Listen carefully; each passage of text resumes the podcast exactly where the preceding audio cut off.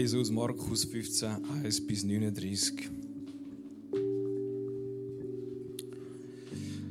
Gleich bei Tagesanbruch, nachdem der gesamte Hohe Rat, die führenden Priester mit den Ältesten und den Schriftgelehrten über das weitere Vorgehen beraten hatten, ließen sie Jesus fesseln und abführen und übergaben ihn Pilatus. Pilatus fragte ihn, bist du der König der Juden? Du selbst sprichst es aus, erwiderte Jesus. Die führenden Priester brachten nun viele Beschuldigungen gegen ihn vor. Da wandte sich Pilatus noch einmal an ihn. Hast du darauf nichts zu sagen? fragte er. Siehst du nicht, was sie dir alles vorwerfen? Doch zu seinem Erstaunen gab Jesus keine Antwort mehr. Nun war es so, dass Pilatus an jedem Passafest einen Gefangenen freiließ, den die Juden selbst bestimmen durften. Damals saß ein gewisser Barabbas zusammen mit einigen anderen Aufrührern im Gefängnis. Sie hatten bei einem Aufstand einen Mord begangen.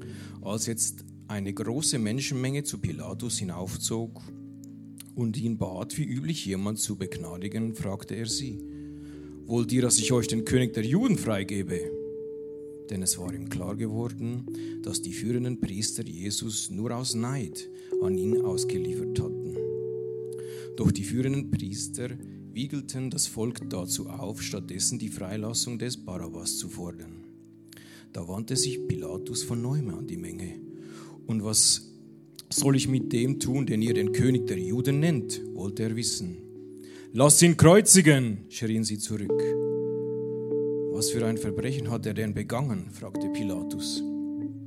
Doch die, die Menschenmenge schrie nur noch lauter. Lasst ihn kreuzigen! Pilatus wollte die Menge zufriedenstellen, darum gab er ihnen Barabbas frei. Jesus hingegen ließ er auspeitschen und übergab ihn den Soldaten zur Kreuzigung. Die Soldaten führten Jesus in den Palast, in das sogenannte Prätorium und riefen die ganze Mannschaft zusammen. Sie hängten ihm ein purpurfarbenes Gewand um, flochten eine Krone aus Dornenzweigen und setzten sie ihm auf. Dann riefen sie ihm zu, es lebe der König der Juden. Sie schlugen ihn mit einem Stock auf den Kopf, spuckten ihn an und warfen sich vor ihm auf die Knie, um ihm zu huldigen. Nachdem sie mit, ihrer, mit ihrem Spott, äh, mit, ihm Spott betrieben hatten, zogen sie ihm das purpurfarbene Gewand aus und legten ihm seine eigenen Kleider wieder an. Dann führten sie ihn zur Stadt hinaus, um ihn zu kreuzigen.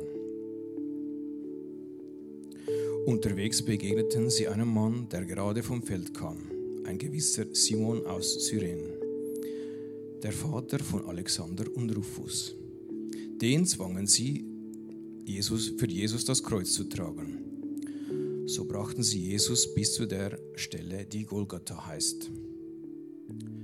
Dort wollte man ihm Wein zu trinken geben, der mit Myrrhe vermischt war, doch er nahm ihn nicht. Dann kreuzigten die Soldaten Jesus. Seine Kleider verteilten sie unter sich und losten aus, was jeder bekommen sollte. Es war neun Uhr morgens, als man ihn kreuzigte. Eine am Kreuz angebrachte Aufschrift gab den Grund für seine Verurteilung an. Sie lautete, der König der Juden. Zusammen mit Jesus kreuzigte man zwei Verbrecher, einen links und einen rechts von ihm. Die Leute, die vorübergingen, schüttelten den Kopf und riefen höhnisch, Ha, der wollte doch den Tempel niederreißen und in drei Tagen wieder aufbauen. Hilf dir selbst und steig herab vom Kreuz. Ebenso machen sich die führenden Priester und die Schriftgelehrten über ihn lustig. Anderen hat er geholfen, aber sich selbst kann er nicht helfen, sagten sie spöttisch, einer zum anderen. Der Messias will er sein, der König der Juden. Soll er doch vom Kreuz herabsteigen? Wenn wir das sehen, werden wir ihnen glauben. Auch die Männer, die mit ihm gekreuzigt worden waren, beschimpften ihn. Um 12 Uhr mittags brach über das ganze Land eine Finsternis herein, die bis 3 Uhr nachmittags dauerte. Um 3 Uhr schrie Jesus laut, Eloi, Eloi, Imea ab Sabachthani. Das bedeutet, mein Gott, mein Gott, warum hast du mich verlassen? Einige der Umstehenden sagten, als sie das hörten, seht doch, er ruft Elia. Einer holte schnell einen Schwamm, tauchte ihn in Weinessig und steckte ihn auf einen Stab und hielt ihn Jesus zum Trinken hin. Wartet, rief er, wir wollen sehen, ob Elia kommt und ihn herabholt. Jesus aber stieß einen lauten Schrei aus, dann starb er. Da riss der Vorhang im Tempel von oben bis unten in zwei. Als der Hauptmann, der beim Kreuz stand, Jesus so sah, sterben sah, sagte er, dieser Mann war wirklich Gottes Sohn.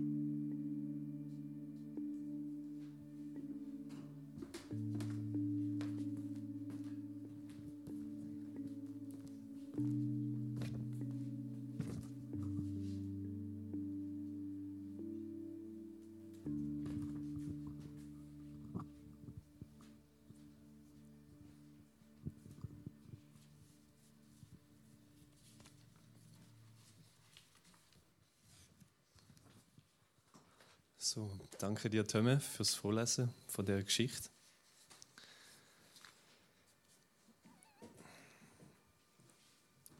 Hey, ich weiß nicht, wie es euch gegangen ist, ähm, was euch durch den Kopf gegangen ist, wo ihr die Geschichte gerade gehört habt.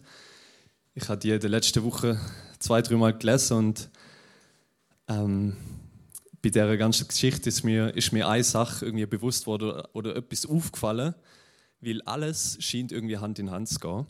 In der Erzählung, es macht irgendwie Sinn, Jesus ist auf dem Weg zum Kreuz und plötzlich gibt es da einen Charakter, der die ganze Erzählung irgendwie unterbricht. Oder für mich schien es, als würde er es unterbrechen. Und sein Name ist Barabbas. Der Barabbas, der steht mit Pilatus und Jesus auf der Bühne und wird vor dem ganzen Volk zur Schau, zur Schau gestellt. Und das Volk soll jetzt wählen zwischen Jesus und zwischen Barabbas. Habt ihr euch auch schon mal gefragt, wieso echt der Barabbas überhaupt auftaucht in dieser Geschichte? Ähm, es geht doch eigentlich um Jesus, oder? Er ist das Zentrum. Eigentlich sollte, jetzt, sollte die Kamera ihn doch die ganze Zeit begleiten. Die Regie sollte nur noch auf ihm sein und plötzlich erscheint da einer aus dem Nichts, der Barabbas. Ähm, was wissen wir denn überhaupt über den Barabbas? Ähm, die Bibel sagt uns nur sehr wenig über den Barabbas. Tommy, du darfst mal gern die nächste Folie. Ähm, genau, wir lesen, dass er wegen einem Aufruhr und wegen einem Mord im Gefängnis war. Und der Barabbas wird als Mörder bezeichnet, als Verbrecher, als Räuber, als Aufrührer. Und das war's.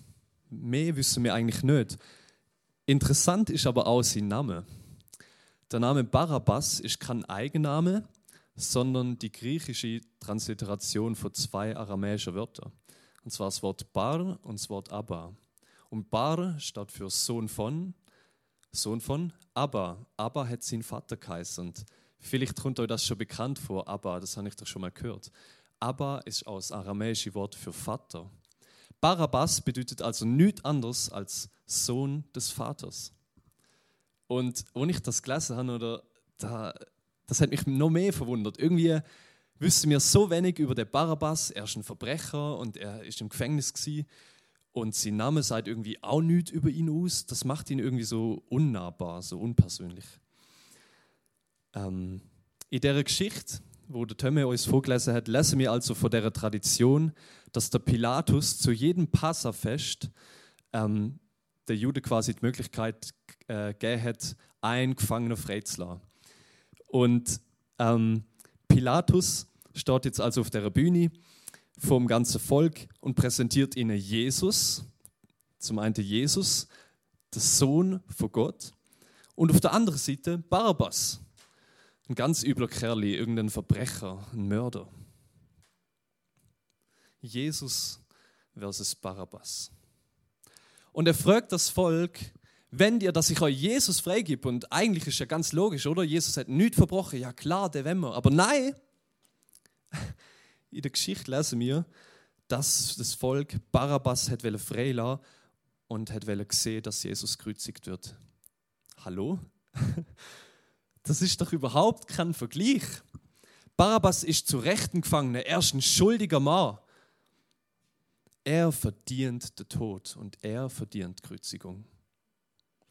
Er hat gegen die römische Besatzung rebelliert, er hat Menschen umgebracht, er verdient es, auf der Bühne zu stehen, in Ketten, abgeführt zu werden, zu sterben und Kreuzigung. Aber Jesus, was hat Jesus gemacht, außer dass er Beziehungen wiederhergestellt hat, dass er Menschen erlöst und befreit hat von ihrer Schuld, dass er Kranke geheilt hat, Taube haben wieder können hören, Lahme haben wieder können gehen und Blinde haben wieder können.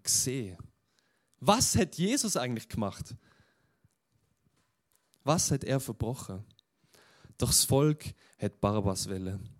In Lukas 23, Vers 18 lesen wir, doch da schrien alle im Chor, weg mit ihm, weg mit Jesus, gib uns Barabbas frei.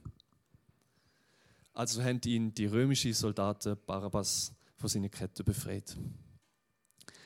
Und ich stelle mir das so vor, wie der Barabbas so vor der Bühne so abgeht, frei, so ein mega cooles Gefühl. Und von seinem Volk begrüßt wird. Seine Verbrecherfreunde. Genau. Und ich denke mir so, what the heck? Wir lesen nichts davon, dass er irgendwie ein schlechtes Gewissen gehabt hat, dass er irgendwie, dass, dass er sich äh, irgendwie zu Jesus umdreht hat und sich bei ihm bedankt hat oder, oder irgendetwas in dieser Art oder bei Pilatus bedankt oder beim Volk. Keine Ahnung, es blieb alles so anonym in dieser Szene. Ähm, und ich habe mir so leid, eigentlich ist es sogar gut möglich gewesen, dass Barabbas von Jesus gehört hat in dieser Zeit. Weil ich meine, Jesus ist im ganzen Volk bekannt gewesen.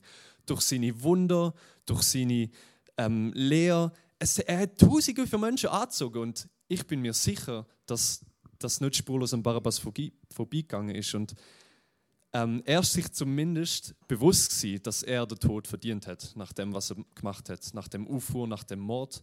Und vielleicht, das lesen wir nicht im Text, aber vielleicht ist er sich sogar bewusst gewesen, wer Jesus war und dass er auch den Tod mehr verdient hat als Jesus. Nein, für Barabbas ist es einfach nur entscheidend gewesen, dass er befreit worden ist, dass die Menschen ihn gewollt haben und nicht Jesus. Und Jesus? Jesus hat nichts gemacht. Er ist einfach ruhig dagestanden und hat geschwiegen.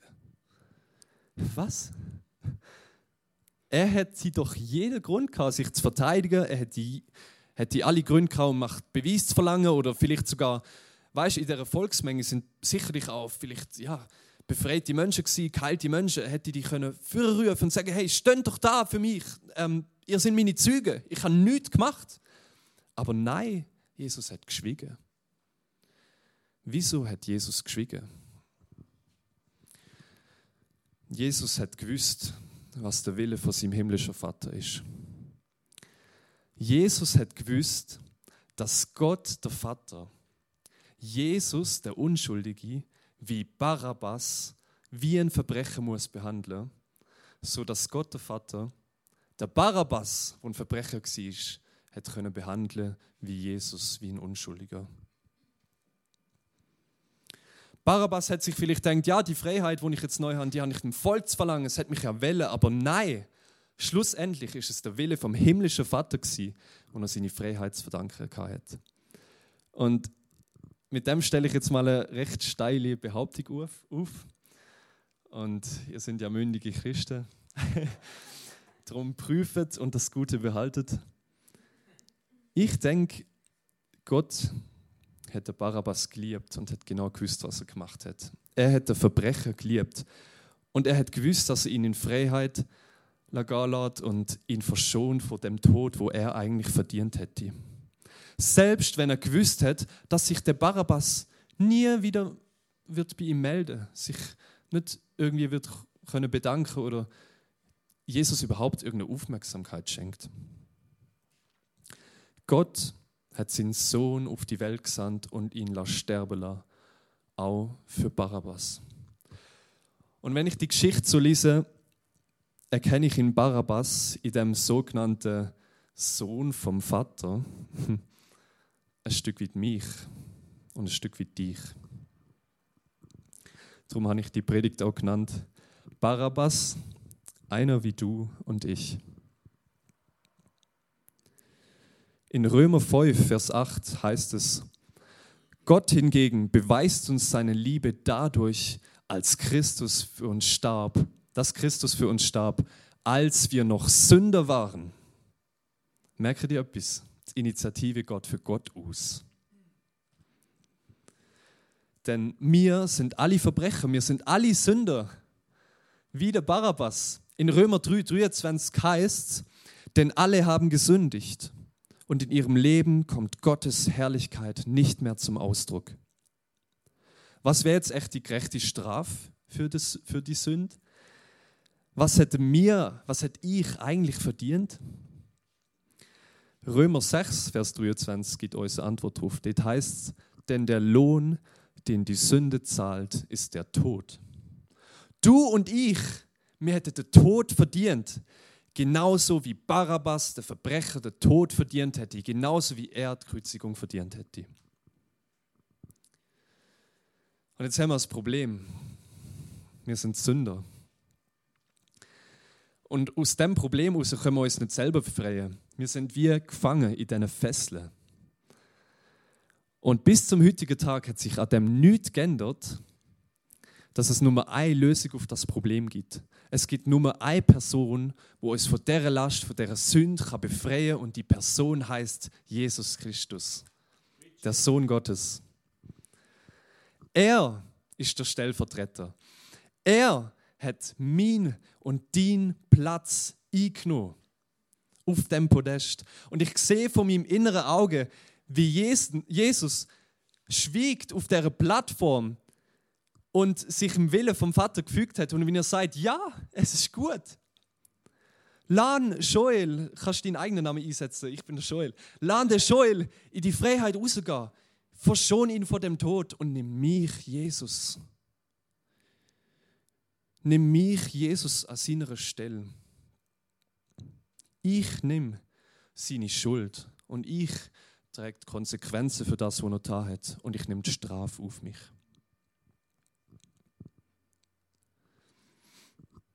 In Jesaja 53, Vers 6 lesen wir: Wir alle irrten umher wie Schafe, die sich verlaufen haben. Jeder ging seinen eigenen Weg. Der Herr aber lud alle unsere Schuld auf ihn. Jeder ging seinen eigenen Weg. Du und ich, wir haben gegen Gott rebelliert. Wir haben uns alle schuldig gemacht. Wir haben nichts wissen von ihm. Das, das Leben habe ich auch gelebt. Ein altes Leben ohne Jesus, wo ich nichts wissen von ihm. Und die Folge war, das lesen wir nachher, der Herr aber lud alle unsere Schuld auf ihn. Gott hat die ganze Schuld auf Jesus geleitet, die ganze Schuld von der Menschheit. Jesus hat es dreit. Und spannend an dem Wort Schuld, ähm, im Hebräischen heißt das Wort Avon. Und ich werde jetzt kurz auf das eingehen, einfach, dass wir die Dimension ein bisschen besser verstehen, um was es in dieser Schuld geht. Denn Schuld umfasst in dem hebräischen Wort eigentlich drei Punkte. Zum einen die Tat, die böse Tat an sich, Rebellion gegen Gott, Sünd, aber auch die unmittelbare, unheilvolle Konsequenzen von der Sünde, also Tatfolge, könnte man sagen, plus nur die Strafe, wo man eigentlich verdient hätte für die Sünde. Das alles hat Jesus auf sich genommen. Für dich und für mich, für Barabbas.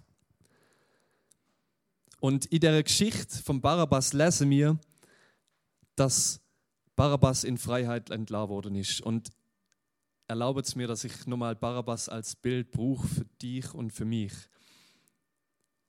Mir sind die Kette abgenommen worden. Ich bin plötzlich frei gewesen. Ich stehe auf dem Podest und bin plötzlich frei. Ich stehe an einem Ort von Freiheit. Ich stehe an dem Ort von der Vergebung, von der Annahme während Jesus in Richtung vor dem Kreuz läuft. Das ich eigentlich verdient hätte. Und ich sehe, wie Jesus zu dem Ort läuft, an dem er auspeitscht wird. Und ich bin ein freier Mann. Und ich spüre so innerlich, wie er zu mir sagt, Joel, gang einfach in die Freiheit. Ich zahle den Preis für dich. Und ich beobachte das so, wie, wie Jesus weitergeht. Wir wissen nicht, ob es so war, was, wie es mit Barabbas weitergegangen ist, aber ich stelle mir das so vor, wenn ich an Barabbas seiner Stelle wäre und ich sehe, was mit Jesus passiert und er wird auspeitscht, er wird geißelt, misshandelt, verachtet, verspottet und lässt sich am Ende kreuzigen. Und spannend ist, ähm, in dem letzten Satz von der Szene mit Pilatus, Jesus und Barabbas lesen wir, dass Jesus noch auspeitscht worden ist. Und dazumals hat es wie zwei Arten von Geißelung, von Auspeitschung gegeben. Zum einen die jüdische Variante, wo laut einem alttestamentlichen Gesetz Nummer 40 Hieb dürfen ähm, quasi ähm, durch, durchgeführt werden für einen Verbrecher, aber Jesus hat durch die römische Geiselungsvariante müssen durchgehen und bei der römischen Geiselung hat es keine begrenzte Anzahl von Hieb gegeben, sondern unbegrenzt. Und ich habe euch mal bei einer weiteren Folie so ein ähm, rekonstruiertes Bild von dem sogenannten römischen Flagrum mitgebracht. Ähm, das römische Flagrum ist das Folterinstrument der Römer, das sie braucht haben bei ihrer Auspeitschung und ich werde euch einen kurzen Text einfach dazu vorlesen. Ein römisches Flagrum hatte mehrere lange Lederriemen, weil sie sich um den ganzen Leib des Opfers wickeln konnten. An den Riemen waren gezackte Metallstücke, Nägel, Glas oder scharfe Tierknochen befestigt. Nach nur wenigen Peitschenhieben war die Haut des Opfers weggerissen und die Muskeln freigelegt. Der gesamte Körper war betroffen, die Vorderseite, der Rücken, die Seiten und das Gesicht. Das Gesicht wurde zerfleischt und wie Brei. Und genau das ist mit Jesus passiert. In dem Moment hat sich eine alttestamentliche Prophetie erfüllt, wo wir in Jesaja 52 und 53 lesen. In Jesaja 52, Vers 14 heißt es, Viele waren entsetzt, als sie ihn sahen, denn in der Tat, er war völlig entstellt und kaum mehr als Mensch zu erkennen. Und weiter lesen wir in Jesaja 53, 3 bis 5. Er, also Jesus, wurde verachtet, von allen gemieden von Krankheit und Schmerzen war er gezeichnet. Man konnte seinen Anblick kaum ertragen. Wir wollten nichts von ihm wissen. Ja, wir haben ihn sogar verachtet. Dabei war er, äh, dabei war es unsere Krankheit, die er auf sich nahm. Er erlitt die Schmerzen, die wir hätten ertragen müssen. Wir aber dachten, diese Leiden seien Gottes gerechte Strafe für ihn. Wir glaubten, dass Gott ihn schlug und leiden ließ, weil er es verdient hatte. Doch er wurde blutig geschlagen, weil wir Gott die Treue gebrochen hatten. Wegen unserer Sünden wurde er durchbohrt. Er wurde für uns bestraft. Und wir? Wir haben nun Frieden mit Gott. Durch seine Wunden sind wir geheilt. Einfach unglaublich, oder? Ich werde die Predigt abschließen mit einer Übersicht, was Jesus für uns an dem Kreuz eigentlich alles gemacht hat. Und die, die Übersicht, wisst ihr, ich glaube, das Werk von Jesus am Kreuz, das können wir nicht in Wort fassen. Es, es lässt sich nicht vollständig darstellen, aber es hat der Derek Prince gegeben. Er ist ein international bekannter Bibellehrer, der ähm, so neun verschiedene Aspekte aufgelistet hat er nennt das den neunfachen Tausch am Kreuz. Und ich habe gar nicht die Zeit auf die einzelnen Aspekte von dem einzugehen, sondern wett, dass mir das einfach auf uns wirken lässt. Wir hätten die Strafe verdient, aber uns ist vergeben worden. Unsere Krankheit, unser Schmerz hat Jesus dreit. Und durch das, durch seine Wunder haben wir gelesen, im Jesaja-Text sind wir geheilt. Er hat die Sünde der Welt auf sich genommen, dass wir gerecht gesprochen sind, dass wir gerecht sind vor Gott.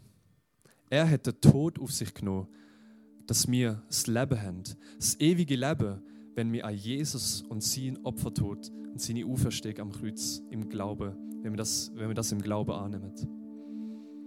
Er ist arm geworden, damit wir Überfluss haben können.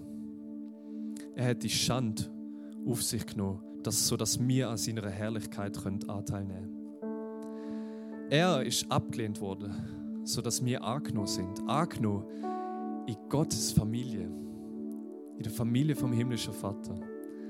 Jesus nennt uns ähm, Brüder und Schwestern, seine Freunde. Und der himmlische Vater nennt dich, äh, ja, die, äh, seine, seine Tochter, sein Sohn. Und der alte Mensch, unser sündige Mensch, wir haben, wir haben das gehört, wir haben, wir haben alle gesündigt. Das hat Jesus auf sich genommen und durch das, von dem bin ich befreit. Seit Jesus in mein Leben gekommen ist, bin ich ein neuer Mensch. Ich lebe in Freiheit. Ich stehe jetzt auf dem Podest wie der Barabbas, frei von den Ketten. An dem Ort von der Freiheit, von der Vergebung, von der Annahme. Und, und ich sehe, wie Jesus der ganze Weg weitergeht, den ich eigentlich verdient hätte. Jesus.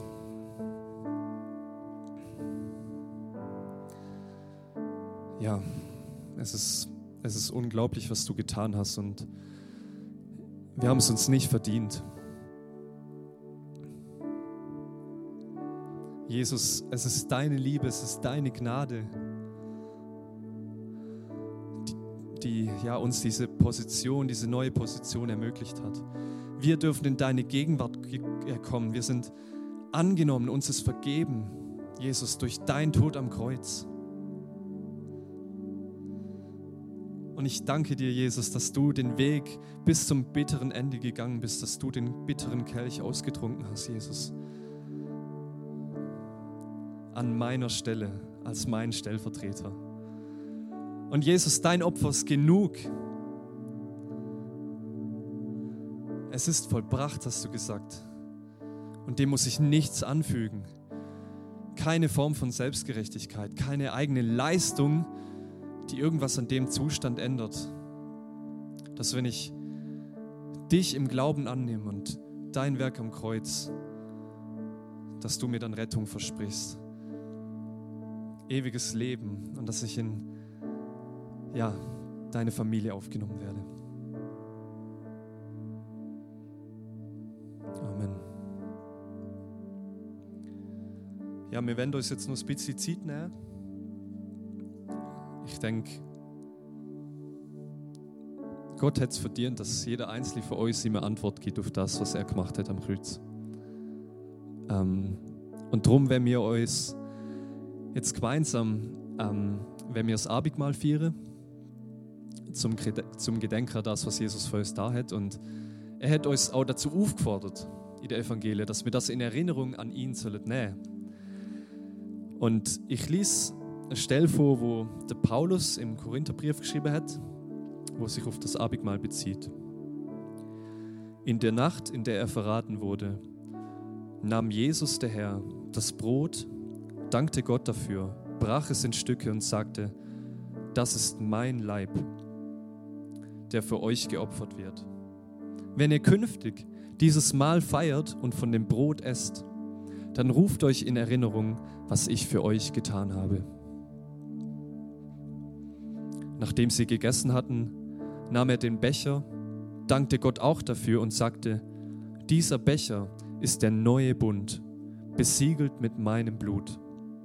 Wenn ihr künftig aus dem Becher trinkt, dann ruft euch jedes Mal in Erinnerung, was ich für euch getan habe.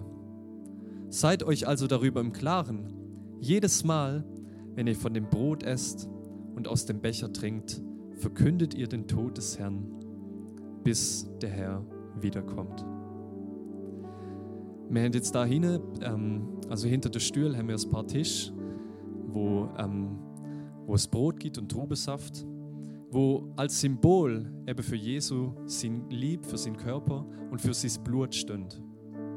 Und du darfst jetzt gern in der Zeit vom Lobpreis, in der musikalischen Untermalung, einfach ähm, dort das Abendmahl einnehmen. Es stehen auch Helfer noch dort, wo euch das zusprechen und geben. Und wenn du es aber nicht willst und einfach willst die vorne bleiben und die Gegenwart geniessen, dann ist das vollkommen in Ordnung. Das Abendmahl ist freiwillig. Ähm, genau.